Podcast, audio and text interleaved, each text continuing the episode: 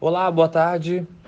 Eu sou Lucas Carvalho, head da área de research aqui da Toro Investimentos e vamos lá avaliar o final deste pregão do dia 17 do 8.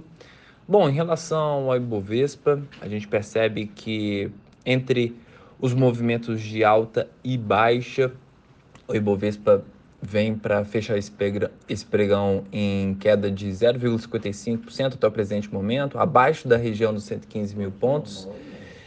Em relação ao dólar futuro, a gente percebe um movimento bem próximo do 0 a 0, beirando a neutralidade. Dólar futuro, uma leve queda de menos 0,16%, mas flertando com a região dos R$ reais, que é uma região importante, até uma região de suporte barra resistência psicológica entre os investidores.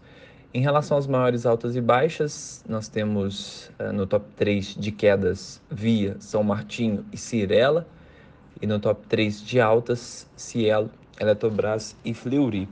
No campo das quedas, a gente pode condicionar esse movimento forte de retração, por exemplo, de Cirela e Via, que são empresas eh, em setores sensíveis aos juros, muito em função da renda fixa global, a gente percebe que os juros globais estão nas máximas dos últimos anos, em especial lá nos Estados Unidos, em que a gente é, teve uma apreciação é, nos yields, nos rendimentos dos títulos de vencimentos de mais longo prazo, por exemplo, os títulos de 10 anos, que é um bom balizador é, da renda fixa global, subindo 32 pontos base é na região de 4,29% ao ano, é uma região importante, né? tirando ali outubro do ano passado, é, nós estamos nos maiores valores é, desde 2007, 2008, quando nós tivemos a, a grande crise do subprime.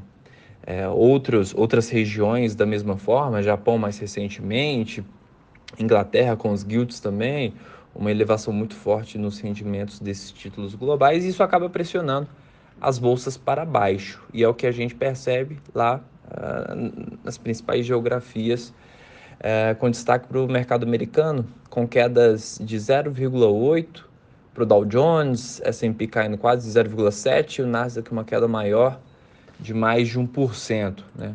Lembrando que também na Europa houve o fechamento das principais índices é, do bloco e também do Reino Unido é, no campo negativo, quedas entre 0,6% e 0,9%.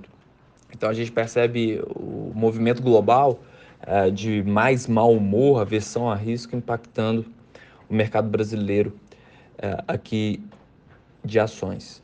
É, em relação às commodities, né, por outro lado, a gente teve um movimento de alta é, para o minério de ferro, isso acabou contribuindo para a Vale, a Vale que sobe quase 1,4% no presente momento, uma alta de mais de 2% é, do minério de ferro é, em Dalian. E a gente tem também um movimento de alta para o petróleo do tipo Brent, uma leve alta, é verdade, 0,3%. Petróleo Brent na casa dos 83 dólares e 76 centos. É, em relação ainda, mais uma informação importante que impacta o mercado de câmbio aqui no Brasil, DXY, que ficou praticamente no zero a zero nessa sessão de negócios. Bom, essas são as principais informações do dia. Eu desejo a todos um excelente final de tarde, uma excelente noite e até a próxima. Forte abraço.